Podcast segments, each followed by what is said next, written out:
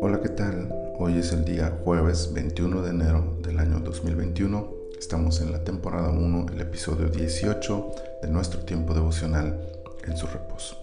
Génesis 18:32 dice, y volvió a decir, no se enoje ahora mi Señor si hablare solamente una vez, quizás se hallarán allí diez. No la destruiré, respondió, por amor a los diez. Seis veces insistió Abraham en su intercesión ante Dios por los habitantes de Sodoma. Hay dos grandes enseñanzas en esta actitud de Abraham. El primero, su insistencia con respecto cuando dijo, no se, no se enoje ahora, mi Señor. Nunca perdió de vista su lugar ante el Todopoderoso. Sabía quién era aquel a quien estaba pidiendo. Nunca abusó de su buena relación con Dios, ni lo vio como una ventaja para manipular al Señor. Jamás debemos olvidar que Él es Dios y nosotros criaturas, ovejas de su prado, arcilla en sus manos. Él es el Señor. Él es el que está sentado en su trono y nada de lo que nosotros hagamos cambiará eso.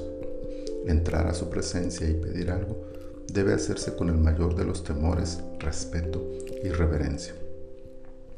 También podemos encontrar su insistencia argumentada. Él dijo, quizás se hallarán allí diez. Toda la oración de Abraham es un ejemplo de intercesión, desde el hecho de sus argumentos apelando a la justicia de Dios, hasta la forma en que reconoce que el número de justos en la ciudad no es suficiente, pero aún así va modificando ese número para mantener su ruego. Y por supuesto, la insistencia que ya señalé en la que seis veces modifica su argumento, pero mantiene su petición. La oración, de intercesión debe estar llena de palabras sabias y de disposición para insistir en el tema. Apelar a la buena voluntad divina, a su misericordia, a su bondad infinita. Pedir entendiendo el contexto de la solicitud que se hace. Pues era bastante claro para Abraham que no había 50 justos en la ciudad, pero con ese número empezó para acercarse a Dios con respeto, al mismo tiempo que con una petición del corazón. Hoy tenemos mucho por lo cual interceder. Personas necesitadas las hay en todos lados y podemos acercarnos a Dios para pedir a favor de ellas. Vecinos, amigos, familiares, conocidos e incluso personas ajenas a nosotros en todo el mundo. Por todos ellos podemos pedir fervientemente para que Dios haga misericordia a su favor.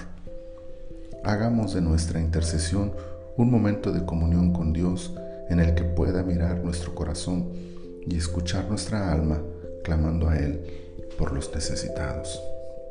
Señor, aquí estamos en esta ocasión para pedirte que nos ayudes a alcanzar este espíritu de intercesión con estas actitudes que nos dejó como ejemplo Abraham, respetando tu soberanía, respetando tu autoridad, respetando tu gloria, Señor, y el hecho de que tú eres Dios y nosotros somos tus criaturas. Gracias por el privilegio de acercarnos a ti para poderte pedir algo, pero ayúdanos, Señor, a hacerlo siempre con respeto, con reverencia ante tu divina presencia.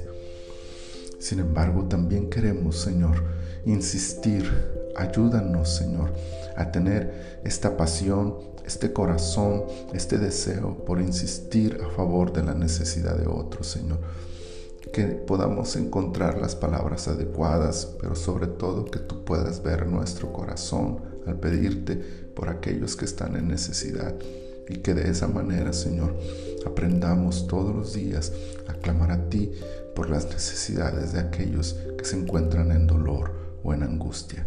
Señor, gracias por escucharnos en esta hora. En el nombre de Jesús. Amén. El Señor se glorifique en medio de nosotros todo este día. Bendiciones.